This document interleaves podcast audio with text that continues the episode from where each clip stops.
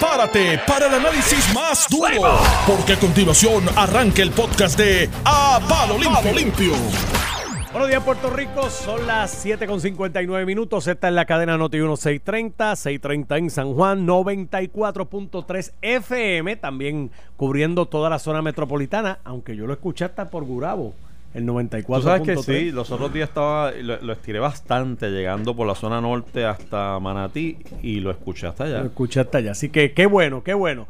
Estamos en el 910 en Ponce, en el 760 en Mayagüez, 1280 en Arecibo, la Villa del Capitán Correa y en el 1430 en la ciudad de Caguas.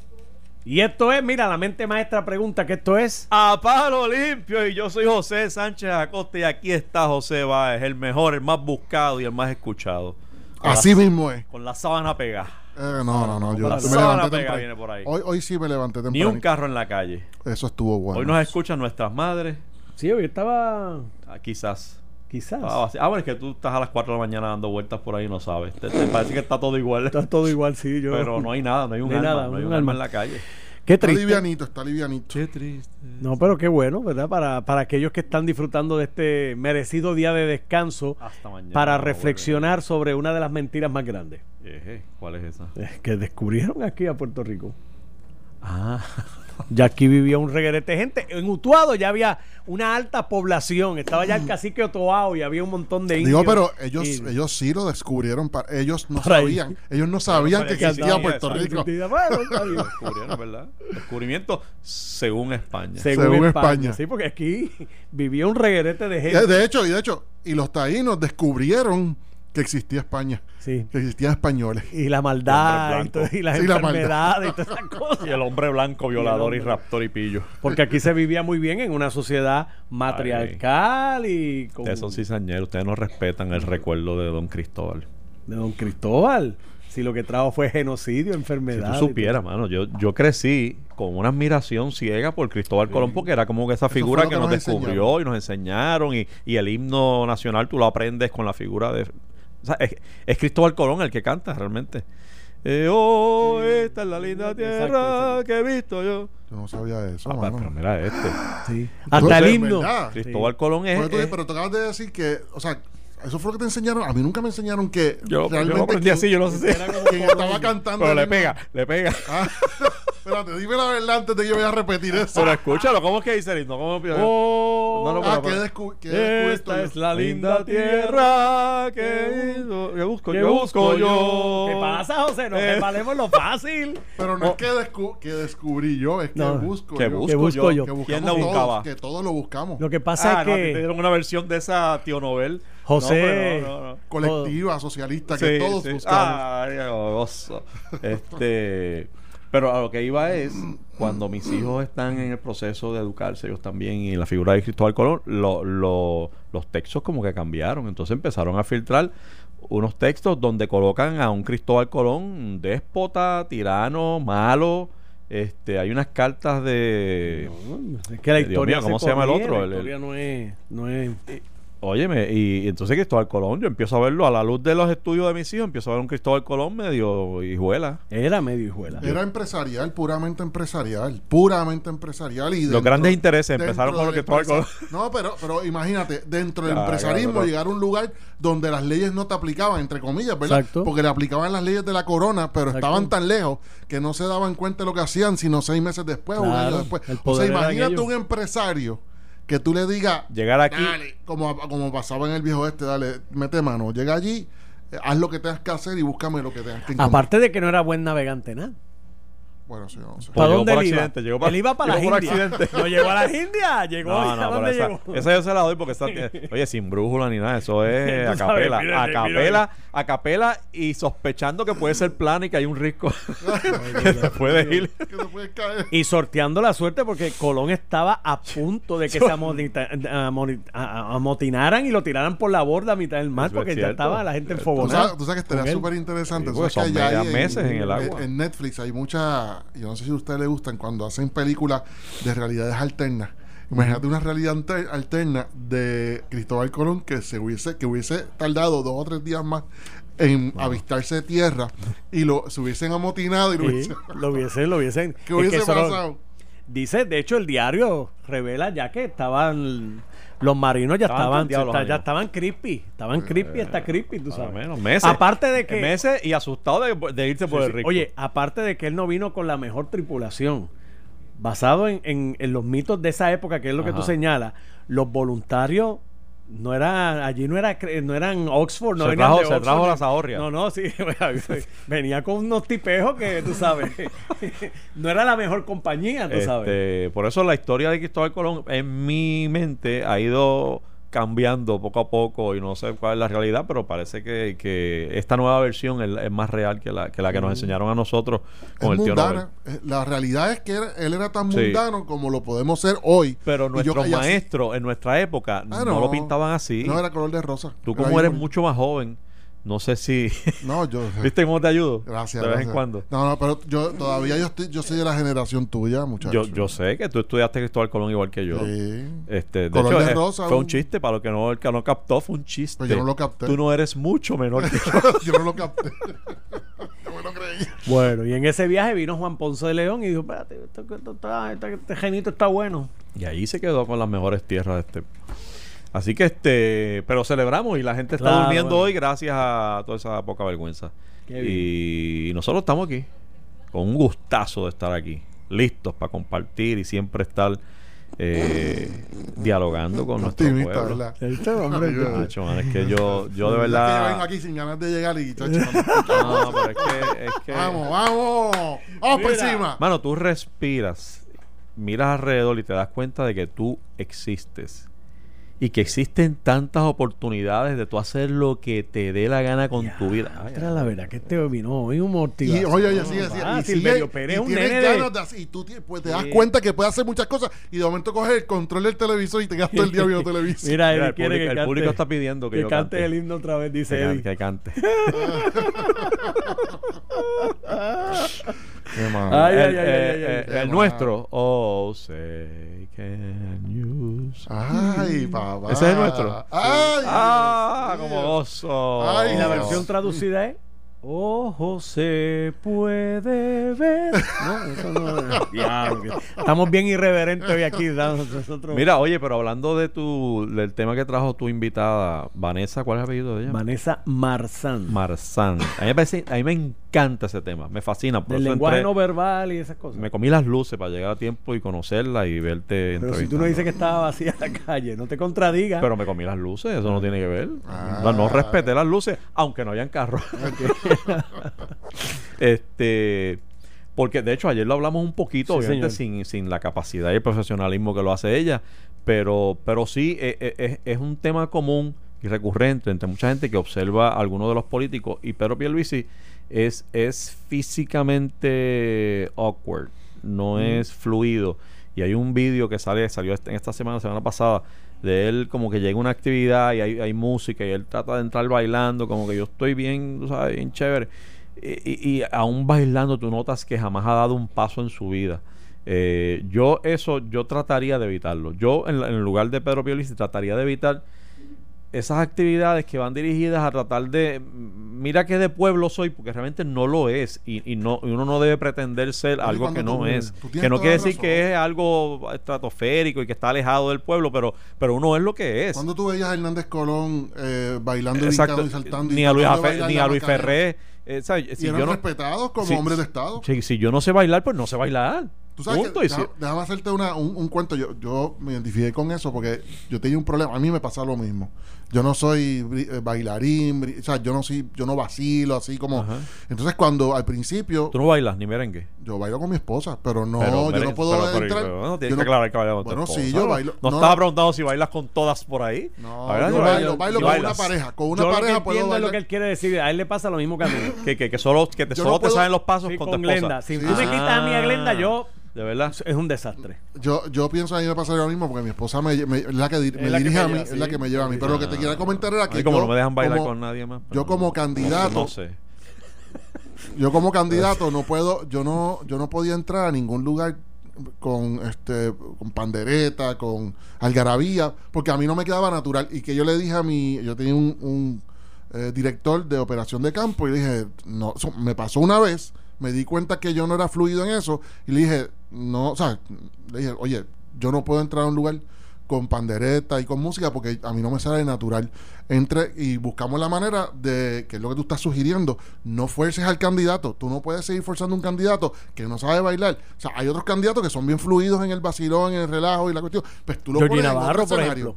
Tú lo pones en otro escenario ese candidato, pero tienes que saber eh, evolucionar con el proceso y amoldarte a ese candidato. Y yo creo que con Pierluisi, después de ocho años en la comisaría, no han logrado hacerlo. Mi, mi bailarina. Ándale, tú eres mi Arthur Murray. Ah, papá. Diantre, pero tú tienes acciones ahí. El haber cuidado ese dedo. Ah, so- te- te- a ti te ha ganado galones, Dios mío. El enfermero, ah, muy bien. Mira, este, por eso yo creo que el, el efecto que tiene, José, y qué bueno que tú te diste cuenta y lo, y lo trabajaste, en, en lugar de insistir en a seguir haciéndolo, buscaste una alternativa, es porque pierdes credibilidad. No tiene, oye, tú puedes ser hasta un buen candidato y ser un tipo honesto, pero si empiezas a hacer con el cuerpo cosas que no son naturales, mucha gente lo interpreta como hipocresía, como que no eres natural, no eres honesto. No es honesto, sí.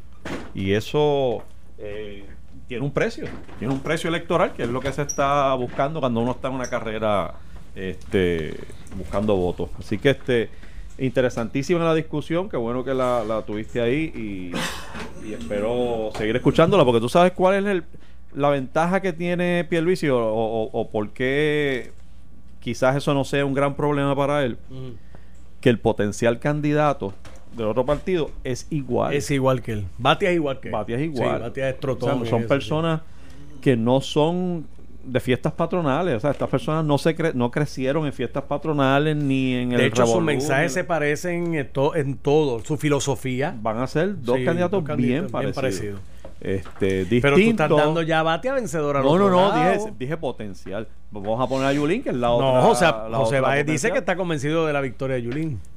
Sí, yo lo he escuchado muchas veces decirlo. lo que no- el- No, a mí no me extrañaría, como están las cosas, oye, no me extrañaría una Yuli, no me extrañaría cualquiera de los candidatos del partido de eh, Movimiento Victoria Ciudadana, no me extrañaría. ¿Qué qué? ¿Que no te extrañaría que, qué? que lleguen bien lejos, tan lejos como, Como ocupar muchos o todos los cargos eh, públicos a los cuales ellos aspiren. No me Están extrañaría. hablando el jueves que Lugaro anuncia su candidatura. Pero hay que ru- sí que en estos días. Hay rumores cosa. de que supuestamente hay que para el Senado por acumulación y no para la gobernación. No sé. Yo creo que la gobernación la están dejando abierta. Eso sería interesante, ¿sabes? Interesante pasar. Y, se- y, y sería, y tendría mucho. Lo curioso, apoyo, fíjate, lo curioso es que yo, lo curioso es que cuando ellos salieron en, en Victoria, en el movimiento Victoria Ciudadana, ¿te acuerdas cuando ellos salieron y hicieron la primera reunión pública que dijeron una de las cosas más importantes, importantes, con puño en la mesa y todo, era que las candidaturas las iban a decidir en asamblea. Y no ha ocurrido. Ah, Está cierto, ocurriendo lo mismo que, cual- que los demás partidos. cierto, Sí, es. sí. Es que no es tan fácil. o sea, No es la- fácil, esta, no es esta fácil. propuesta de que vamos a ir por todos los pueblos de la isla. Ah, haciendo muy una difícil. asamblea. Yo creo que ellos cosa. ahí- Suena eh, bonito en la teoría, pero. They aim, they aim too high en sí, eso- en esa cosa. sí.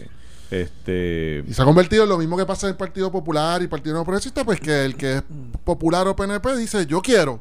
Y, y, oye, yo no veo nada mal, yo no tengo... Es más, cuando dijeron eso en aquella ocasión, yo dije, yo pensé, pues eso es realmente innecesario porque las cosas no ocurren así en la vida No, real. pero es una forma de tratar de distanciarse. Acuérdate que muchas de estas personas. pero ahora cargan Bueno, con esa muchos responsabilidad. no, pero por ejemplo, en el caso de, de Alexandra Lúgaro, ella corre una campaña montada sobre el discurso de que los partidos son el demonio y son la causa de los males de Puerto Rico. Entonces, de momento, estoy dentro de un partido, lo cual le provocó y le creó gra- grandes distanciamientos de mucha gente que la siguió.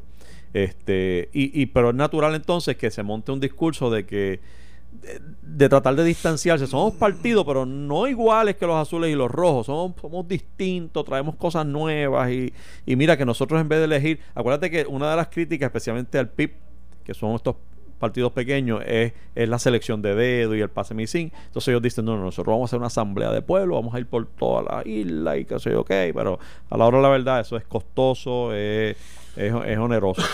Eh, de todos modos, pues yo no sé hasta dónde llegue esa gente. Mira, el... Oye, te quería hacer un comentario antes de seguir con los temas. que me estuvo curioso. El, ¿Viste la noticia de, de este empleado de la Cámara, que es de la oficina de, de Pichi Torres Zamora, Sí, sí, mano, bien que penoso. falleció, ah, Bien bueno, penoso. asesinado en la... Pero eso no fue ayer, eso fue ya. fue, eh, bueno, la muerte yo creo que fue, hoy qué día, el martes, fue el domingo yo creo. Yo no sé, yo, yo creo que es que yo tengo, estoy un poquito. Bueno, ayer fue que salió las Es noticias. que yo creo que por lo menos fue yo lo vi en las mi mejor noticias. recuerdo, la última. que fue el mes pasado. La última mu- muerte ocurrió en precisamente en el Monumento al Jíbaro. Ajá. Fue uno de los días que yo lo sé porque fue uno de los días que yo falté porque yo iba a Ah, Ponce. no, pero ese es otro, ese es otro. ¿Ese es Ese- otro? Sí, sí, sí, ese es otro. Ah, Este- no es lo mismo. No, no, no. es Oye, porque- pero qué curioso. pero está hace- cerca. Sí, porque eh, a- eso, de hecho parte de la noticia es esa, que a ese, ese, ese, esa área allí eh, se, se ha convertido en un área de, de, de disposal o de muerte allí. Ah, pues yo estaba Eh, confundiendo. sí. Yo, a mí me extrañaba porque hace como tres semanas atrás, tal vez, que uno de esos días que yo no Sí, vine porque sí. tenía un, un curso en, en Ponce, yo iba por la mañana y, y desde tempranito en la mañana habían descubierto el cadáver. Y yo, yo me preocupé, pues un dije, diablo, de va a haber cara". un tapón brutal, pero cuando pasé por allí, a pesar de que la policía estaba en el área, no se vio. ¿Por qué? Pues, pues estaban en, en- en el mismo monumento y no Ah. hubo No, paralización pero del este no fue en el monumento, este fue, eh, Eh. estaba en el, en el paseo. Ay, Dios. Este-. Joven, cuarenta y pico de años el muchacho. Sí, de entonces- Moca, me parece que es oriundo de Moca. No sé, pero, pero Pichi dijo que, que era un buen empleado y que, que, ves, que lo lamenta mucho, por supuesto. Yo la- lo, lo traigo porque me estuvo curioso que el- la herida que provoca su muerte es un, un balazo en un muslo. Pues le cogí una vena Y yo principal he crecido pensando que, que si me disparan en el muslo estoy a salvo. por las películas. Ajá. Pero si Y te voy una vena- cojear, pero Si te coge una vena, una arteria. o, o una en una arteria o que me desangré porque, porque pasaron horas y nadie me, me, me atendió. Que yo creo que es la razón por la cual ese punto puede ser estratégico para el delincuente. Está lejos de todo. ¿Sabe? El monumento, no sé cuán cerca está el, el próximo cuartel, el, el- el cuartel más cercano. Este, Y hospitales ni se diga, porque tendrías que meterte para allá, para Calle. Para... O sea, que, que, peligro, mano. es un punto donde debe- de- deberíamos, la policía, estar un poco más alerta porque se ha convertido en un espacio donde... O sea, ahí no se puede parar para tomarse un break y ir al baño no. ni para el caray. No, tú sabes que yo yo le tengo miedo pues, guiar con sueño. Eh, eh, y me pasó una vez que venía de Mayagüez y tuve que ir varias veces porque falleció un tío y, y yo era como que el, el del aeropuerto para allá con la familia y demás.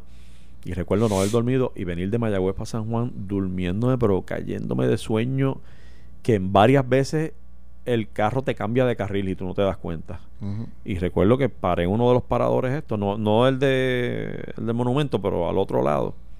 Que uno sube para descansar y eso. Y, y puse la alarma. 20 minutos. Y cogí un power nap ahí que de nuevo, mano. Pero a lo que voy es que, que, que no se siente uno seguro. Yo lo hice hace muchos años atrás, pero no sé si lo haría en estos días. De todos modos, pues, pues, una pena. Este. ¿Qué es lo que hay para hoy, brother? Mano, tú sabes que, o sea, te voy a decir algo. Encontré una, una columna que me llamó mucho la atención y quería discutirla contigo. Pues que me llamó demasiado la atención, demasiado, demasiado, demasiado, demasiado. Que es una columna del, de Noticel que la levantaron, la publicaron hace tal vez una hora y media atrás. Este, Calientita. Sí, sí, y te digo que es una columna que vale la pena discutirla porque tiene mucho que ver con las cosas que han ocurrido con el Tribunal Supremo. Tienen que ver con las libertades que, el tri- que los jueces del Tribunal Supremo se están eh, tomando en la libre comunidad. Y mira que suena feo eso, ¿verdad? Pero la realidad es que estamos acostumbrados a un Tribunal Supremo que parece prácticamente como un, una orden de sagrada de curas. Y eh, estábamos acostumbrados a eso. Yo no sé si es la costumbre, pero nosotros entendíamos que el tribunal, los jueces del Tribunal Supremo no iban a la legislatura a cabildear por leyes que le beneficiaran económicamente, como ocurrió hace una semana o dos semanas, no me acuerdo ya cuándo fue que ocurrió, que la, que la juez presidenta del Tribunal Supremo fue a, a cabildear y la prensa pues le tomó las fotos, eh, entraron incluso, incluso el presidente del Senado permitió que la prensa entrara para un foto un photo opportunity que se le da a la prensa cuando hay reuniones en la oficina de los presidentes con el caucus y abiertamente pues estaban ahí sonreídos y todo lo demás y lo que estaba haciendo la presidenta del Tribunal Supremo junto a otros jueces que la acompañaron era pues a convencer a los legisladores de mayoría de la necesidad de aumentar los sueldos de los jueces, cosa que sí es debatible, no es, no es una no es una locura, tiene el, el, argumento de la rama judicial tiene sentido. El momentum estuvo mal, el hecho que de que no estamos acostumbrados en Puerto Rico por décadas y décadas ver un tribunal supremo eh, cabildeando abiertamente de esa forma, pues uno le chocó, porque yo sé que tradicionalmente lo que ocurría era que el Tribunal Supremo, jueces del Tribunal Supremo, levantaban el teléfono y tenían conversaciones con ejecutivo y con legislativo. Eso ocurría, lo que pasa es que no ocurría abiertamente. Eh, y pues uno se pregunta qué es mejor, que lo hagan a la luz del sol o que, o que ocurra de esa otra forma para nosotros quedarnos ignorantes ante eh, todo ese asunto y seguir teniendo total y absoluta credibilidad en cuanto al eh, Tribunal Supremo. Anyway. sale esta columna de Noticel que le escribe eh, Andrés Salamán y se titula Cristianos necesitan libertad religiosa porque son minoría. Y lo que hace esa columna es narrar cómo el juez Eric Koltov eh, impartió un seminario jurídico a abogados y a la comunidad en general en una iglesia de San Juan, pero era un seminario de derecho. En una iglesia. Sí, parece que la iglesia prestó las facilidades es para hacer lo propio, no, no es que fuera eh, desde el púlpito, era en una iglesia, simplemente se dio. Me imagino que las facilidades de la iglesia lo utilizaron para un seminario que fueron alrededor de 100 personas. Todo lo que yo voy a decir aquí, aclaro, eh, son los, es lo que cuenta y narra el columnista, en este caso Andrés Salamán, en Noticel. No es mi postura, ni es una noticia formal, es una columna donde él saca extractos de lo que dice el juez Koltov, el juez asociado del Supremo Koltov, eh, respecto a la libertad religiosa, de que, eso era de lo que se trataba el seminario. Y me llama la atención lo radical, lo radical que el juez eh, se, se, se expresó abiertamente de forma bien radical en cuanto a la libertad religiosa y en cuanto a sus creencias. Y la gente dice, bueno, pero los jueces también tienen derecho a creer. Sí, sí, no es problema, este, pueden tener las creencias que quieran, pero eh, para mí como para mí no es normal verlo de esa forma, porque nosotros siempre hemos pretendido que los jueces se guarden su forma de pensar eh, hasta que le llegue un caso para que de esa forma todos creamos, todos creamos en la imparcialidad total y absoluta de ese juez que está tomando la decisión. Es, es, tal vez como un engaño, si lo quieren ver de esa forma, pero eh, ese engaño nos puede permitir mantener. Acuérdense que los jueces son jueces 24-7, aunque ustedes no lo crean. Y en la medida que el juez en una actividad privada eh, hace unas expresiones, hace unas. ¿Qué pasó, Nelson? Ah, tenemos un minuto. Vas a cogerme un brequecito, que te tengo que hablar de esto. Pero en, esencia, lo que quiero es contarte cómo esa columna eh, fue bien reveladora en cuanto a las expresiones de juez Koltov, Koltov en ese seminario. Vámonos de break que te quiero hacer una expresión en cuanto a eso para que tú veas hasta el punto que llegó el juez que incluso en un momento dado dijo yo soy yo soy olvídate fanático y que Estás escuchando el podcast de A Palo Limpio de Noti 1630. Noti Regresamos amigos a Palo Limpio Noti 1630. Hoy es martes, la gente duerme y nosotros estamos aquí tratando. Yo soy José Sánchez Acosta, estoy con José Báez. José, estabas hablando del, Tribunal Supremo y de la columna que te pareció del que te llamó la atención. Sí, escrita por Andrés Salamán. No es una crítica mía, es una. Estoy hablando, estoy contando y hablando, discutiendo una columna de esta persona que escribe y narra cómo el juez asociado del Tribunal Supremo, Eric Koltov, eh, impartió un seminario de derecho y dijo unas cosas bien trascendentales. Y voy directamente a las cosas ya para este tema, porque realmente es que me llamó la atención y te lo quería comentar un día como hoy, que es libre de fiesta y no hay tantísimas noticias eh, eh, que me interesen más allá de esto que captó mi atención. Pues mira, el juez este, en, impartiendo su eh, seminario de libertad religiosa dice, coge y le llama, le llama a mentes malsanas aquellos que se opusieron al proyecto de libertad religiosa o a la libertad religiosa. O sea que tú, particularmente tú, José Sánchez Acosta, que desde que, desde que se radicó ese proyecto de la Cámara 269, que digo, tú y yo, eh, te estoy vacilando, pero muchas personas se opusieron a ese proyecto, personas como la senadora, ahora secretaria de la gobernación, Zoela Boy, que se opuso a muerte a ese proyecto. Eh, de la Cámara 269, pues ella él le llamó, cosa que está bien extraña, que el juez asume una postura pública, pública, sea donde sea, y le llamó mentes malsanas a aquellos que se han opuesto a la libertad religiosa. Eso me llamó mucho la atención que él dijera eso en público. Y obviamente estaba haciendo alusión a ese proyecto de la Cámara 2069 de libertad religiosa que terminó muriendo en Fortaleza. Este también dijo, también él como cristiano dijo que él sentía que estaba en minoría, que estaba perseguido y que había poca tolerancia en cuanto a los cristianos como él.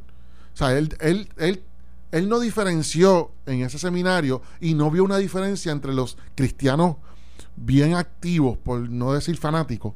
Eh, él a todos los cristianos los puso, y yo no me siento así, pues yo soy cristiano. Él puso, él dijo que los cristianos, cristianos estamos en minoría, somos perseguidos, palabras de él, y que hay poca tolerancia en cuanto a los cristianos. Obviamente, quien es para mí, quien está diciendo eso, es un, una persona que se que yo creo que tiene que es muy activa y él lo dijo abiertamente, él lleva 30, 38 años en el evangelio. Eh, Pero no son minorías. Esa es la visión de él, te lo está diciendo, te está diciendo un juez, te lo, está diciendo un juez asociado del Tribunal Supremo. Lo que pasa es que hay una hay una corriente liberal que quizás tiene más acceso a micrófonos, más vocal, más más rabiosa pero pero de que, de que son minorías. Pero él se proyecta como, como una minoría que, está, que está siendo eh, perseguida y que no hay tolerancia en cuanto a su expresión. Y yo entiendo yo, bueno yo entiendo yo entiendo y me disculpa el juez Koltov no o sea, esto es un análisis de esa columna. Si él realmente dijo eso, que yo lo tengo que poner en duda porque es una columna, no es, un, no es una noticia confirmada por un periódico, es una columna de un columnista.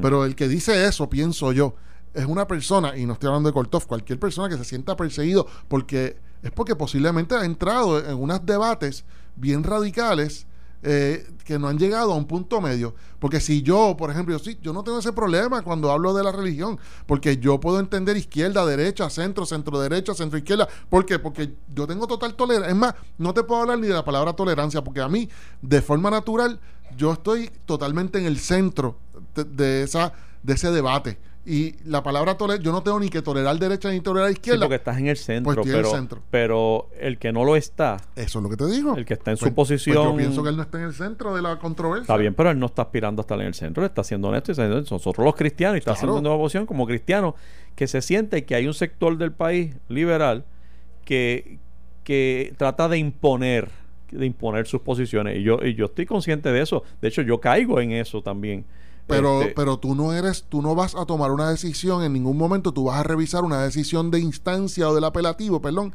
eh, en, como Tribunal de Supremo, porque tú no eres un, juez asociado del Tribunal Supremo. Un juez asociado del Tribunal Supremo colocándose en un extremo de cualquier debate, cualquier debate, no ah, religioso, cualquier debate, públicamente ante una audiencia de 100 personas, no es algo que estamos acostumbrados a ver en Puerto Rico. Eso es lo que yo estoy resaltando en la noticia. Entonces, mira, más aún, fue más, más, más lejos todavía. Luego de estar hablando de, de, lo que estamos hablando, de los extremos, él dice, le preguntó a la audiencia, según dice el columnista, que le preguntó a la audiencia si allí había presente algún fanático loco. Y dijo, dijo, sorry, yo soy de esos.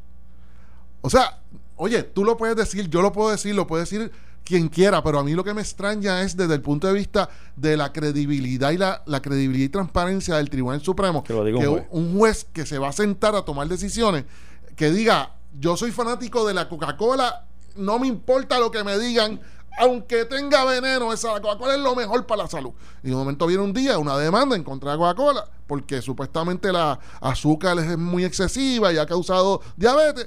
¿Y qué, y qué tú vas a pensar? Ah, pues el juez que está ahí sentado no va a escucharte. Ya está, ya tiene la mente hecha.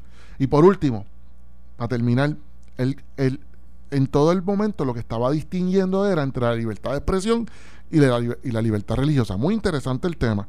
Pero entonces él concluye prácticamente que la libertad de religión está por encima de la libertad, que la libertad religiosa está por encima de la libertad de expresión. Te está prácticamente escribiendo una decisión en el momento. Ya te está diciendo cómo van a hacer todas sus decisiones en cuanto a libertad religiosa. Y te dice que la como, y te define. Y te dice la libertad religiosa para mí es la libertad de conciencia, de que tú uses tu conciencia, el religioso. El religioso, sea de, de, de, extrema derecha o de centro, que utilice su conciencia religiosa para tomar decisiones. Si tú eres un extremista religioso de derecha y tu conciencia dicta que tú no puedes aceptar a alguien que tenga pantalla en la oreja izquierda, pues tú puedes discriminar contra esa persona porque tu religión te, te lo permite tu, tu cre- y la constitución te lo permite. Prácticamente eso fue, eso es lo que te quería transmitir. Pero eso porque es- me llamó la esto atención. es una persona que escribe eso como que fue testigo, presenció, estuvo allí. Como que se, sí, porque él hace quotes. Él hace, todo lo que te estoy diciendo fue con quotes. Él cogió extractos del seminario que impartió el juez. Está raro, está raro. Y los puso comillas en la columna. Esto fue lo que yo. Está raro, porque viene de un juez y usualmente tratan de cuidar, si uno confía en que se cuidan mucho de no impartirle eh, a sus decisiones y, o, no permitir que sus posiciones personales Sí, eh, sí, sí. A mí me estuvo raro. definan públicamente. Pero está súper raro, por eso es que lo discuto. está, pero bien, nada, está bien raro. Te lo estaba transmitiendo, vamos al Pero- próximo tema, pero, me- partiendo, no, no, pero me, me parece interesante el, el- y, y- y puedo entender el punto y eh, entonces puedo entender quizás la sobreemoción que te lleva a decir ese tipo de cosas porque estás en la iglesia. Fíjate que empezaste por ahí, Ah, estoy en tal- una iglesia. tal vez la gente que está allí, aunque tú digas que fue que alquilaron el salón porque es grande y caben las 100 personas, Ajá. no, está allí porque alguien de la iglesia lo invitó y saben que él eh, comulga con, Bueno, con, con bueno, ellos. incluso y- el columnista narra que cuando él dijo aquí hay algún fanático loco, personas alzaron la mano Esa es la parte y dijo yo soy, porque que yo está soy, uno, de yo soy uno de esos. de un juez del Supremo. Está fuerte. de un juez ¿verdad? punto. Está fuerte. Pero del Supremo está fuerte. está fuerte. Está fuerte. Y no, oye, no es que el no juez puedo no decir, pueda. lo- no, no lo voy a tomar ni por cierto ni por falso porque no estuve allí ni sé quién es la persona que lo dice para no decir, ah, ya, ese tipo tiene una credibilidad. Oye, Pero, pero si lo dijo, partiendo de la premisa, eh, eh, cualquier juez.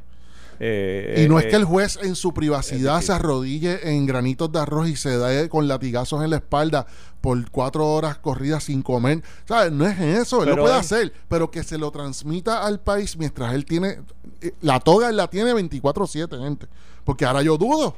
Y como te dije ahorita el ejemplo, te puedo decir otros más. Eh, una persona que, que eh, transmita su fanatismo y, y parcialidad total hacia cualquier eh, empresa privada.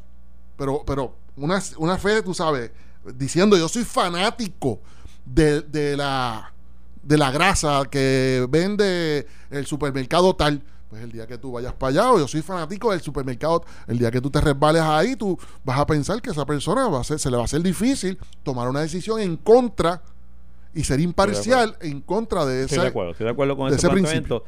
Pero yendo a lo que él trae, Pero es una que- a lo columna. que le imputan que trae, Es una columna. relación a, a, a- a cómo hay grupos que tratan de influenciar y dirigir la mente de los demás. En Puerto Rico nos dedicamos a eso. Claro, O sea, izquierda, es derecha. eso y es- el homosexual quiere que todo el mundo entienda lo que es la homosexualidad y la acepte y la abrace y toda la cosa. Y el heterosexual quiere que, digo, no todos, pero con sus excepciones, eh, que todo el mundo sea heterosexual y que el matrimonio es hombre-mujer, hombre-mujer, hombre, y si tú piensas lo contrario, tú estás fuera de la sociedad. el heterosexual no, el heterosexual no, el, el religioso de derecha. O, Pues ponlo, sí, eh, sea, en- encuentras eh, más la lucha es extremo, entre- más extremismo la lucha entre en, esos ese- dos en esos círculos, pero pero sí tienes razón quien diga que aquí hay unos grupos imponiéndose a otros y que los maltratan. Y no solo, él, él habla de los cristianos y ciertamente los cristianos reciben su, su cantazo aquí del sector liberal, pero ni, ni hablar del que diga que es ateo. El cristiano es inmisericordia con el ateo.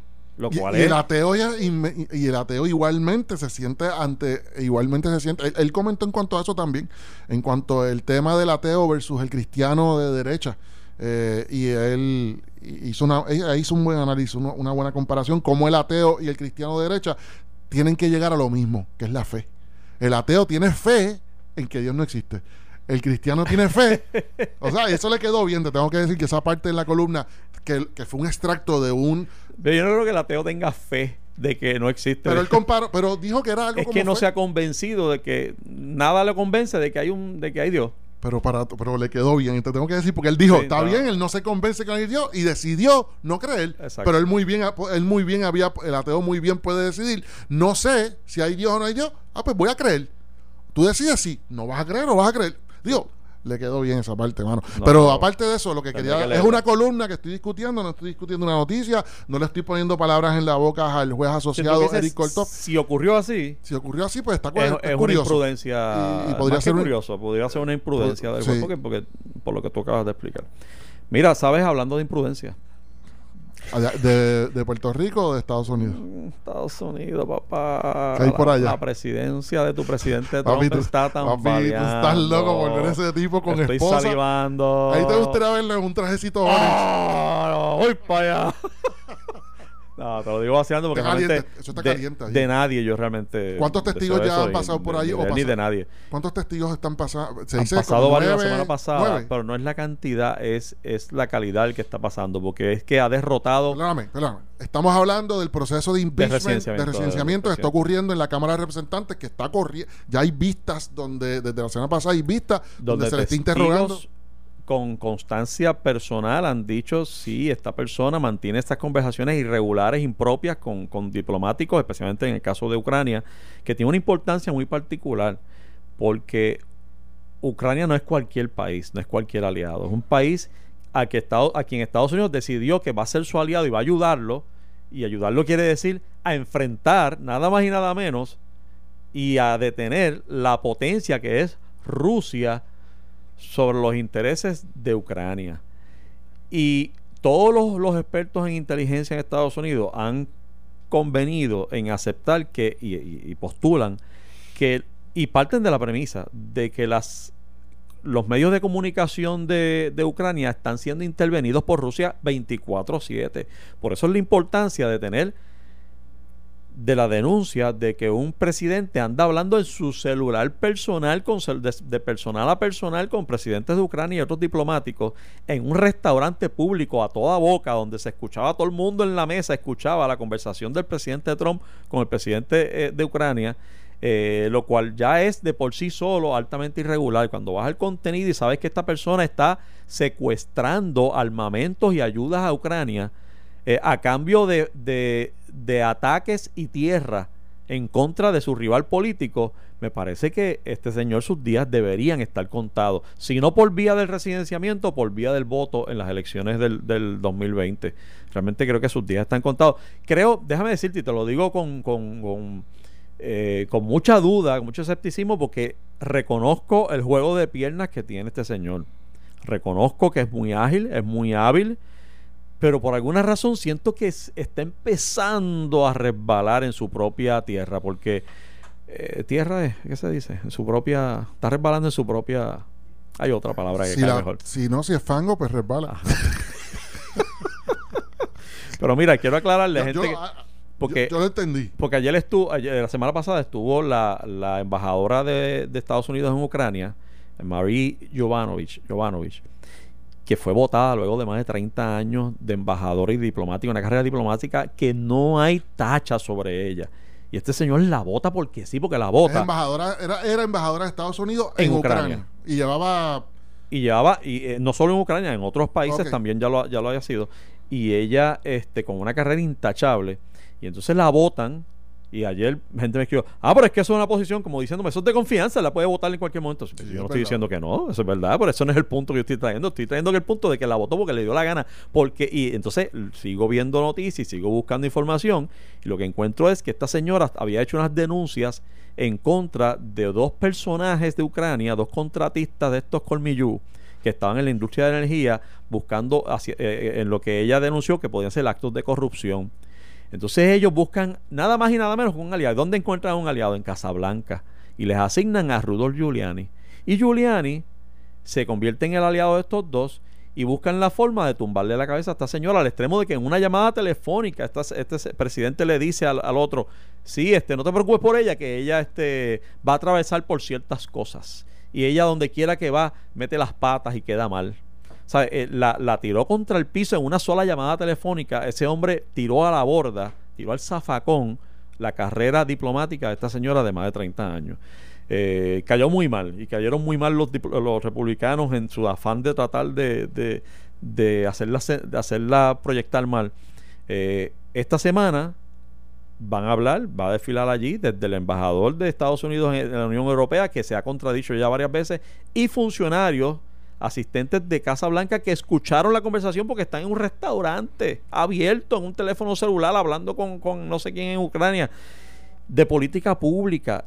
Y, y de nuevo, ellos parten de una premisa distinta. El, empleado son personas jóvenes que, que, tienen experiencia y dicen, esto es altamente irregular. En todos los años que conocemos de lo, la presidencia y cómo funciona esto, eso no ocurre. Ese tipo de llamadas porque partimos de la premisa de que los, los medios de comunicación de Ucrania están intervenidos por Rusia siempre. Puede que sí, puede que no, pero partimos nosotros como política pública de esa premisa. Y este, y el este presidente se ha pasado por donde no da el sol, ni la- las premisas y lo que le da la gana. Eh, entonces, derrota de nuevo el que aparezcan estas personas hablando esta, este argumento, este discurso del republicano de que, de que esto es un hearsay, este, de un whistleblower que no aparece, que no sabemos si existe, y de momento empiezan a salir personas que existen y que escucharon la conversación. Eh, y encima de eso, ahora esas personas están siendo objeto de represalia porque el presidente quiere votar, ya las amenazó con votarlo. O sea, este tipo no tiene la más mínima idea, la más mínima idea de lo que se trata la administración pública. Déjame, déjame hacer, déjame hacer las veces del abogado. dale del- balance, dale del balance a esto porque, de- del abogado del diablo. porque se está virando la mesa. Del abogado del diablo, literalmente el abogado del diablo. no, no, estoy relajando. Alguien No, no, tiene- oye, alguien tiene que hacerlo. alguien tiene que hacer abogado de Y no ese- puede ser Giuliani de- siempre. De ese pobre hombre, mano, que, Sí, que sí. tan abusado Eso por, dice Giuliani. por ti, por muchas otras personas que lo difaman. Pero, no, no, te tengo que decir que yo he tratado, tratado, mano, y se me ha hecho bien difícil tener una, una óptica lo más neutral posible. Y todo comenzó cuando leí y que te comentaba fuera del aire las cinco o seis páginas de la transcripción de la famosa conversación que tuvo él con el presidente de Ucrania. Y yo te tengo que decir que si bien es cierto que nadie se chupa el dedo y uno puede ver el entre líneas y uno coge todas los... Uno puede concluir eh, que algo debe haber ocurrido, eh, pero realmente you cannot pinpoint it. Todavía claramente que hay una comisión directa de parte de él, unos hechos donde hay una comisión directa de una un delito que, que que permita el impeachment, el residenciamiento. Eso es lo que yo pienso que está ocurriendo hoy. Que yo creo que todo acumulado, todo acumulado, toda esa prueba acumulada y todas esas cosas que están ocurriendo, uno puede, con eso uno puede concluir que él, con toda probabilidad, se comportó de una forma indebida. Eh, Apareció otro whistleblower. sí. Se le complica pero la entonces- casa. pero el le problema con los, pero es que el problema con los de gente, whistleblowers de funcionarios de él eh, pro- obstaculizando investiga la investigación sobre los taxes Pero que hay en el IRS. Pero el problema con los whistleblowers, José, es lo mismo que, vamos a decir que a ti te acusan de un delito en un, en un tribunal. Bueno, tú tienes, tienes Quieres la derecho a, a claro, confrontar. la confrontación, pero eso no quiere decir que ya eres culpable, quiere decir que hay que Claro, investigar hay y que, que debes investigar. corroborar. Eso.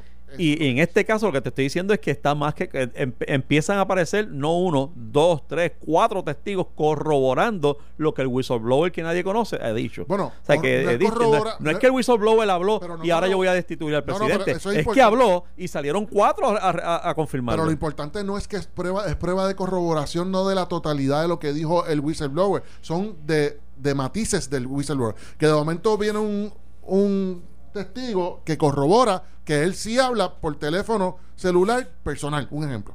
El otro viene un testigo que sí co- confirma que hubo una reunión. La Pero no es que los yo, testigos... yo creo que es más que no eso. es No, yo hay que escucharlos no, esta no, semana porque es que traen más que eso. Los testigos que. Sí, no, no, te di ejemplos, son ejemplos. Pero que no es que hayan 8 o 9 testigos acumulados diciendo confirmo 100% el 100% de todo lo que está diciendo el otro. O sea, es un poquito más complicado que eso. Esto fue el podcast de A, Palo Limpio de Noti1630. Dale play a tu podcast favorito a través de Apple Podcasts, Spotify, Google Podcasts, Stitcher y notiuno.com.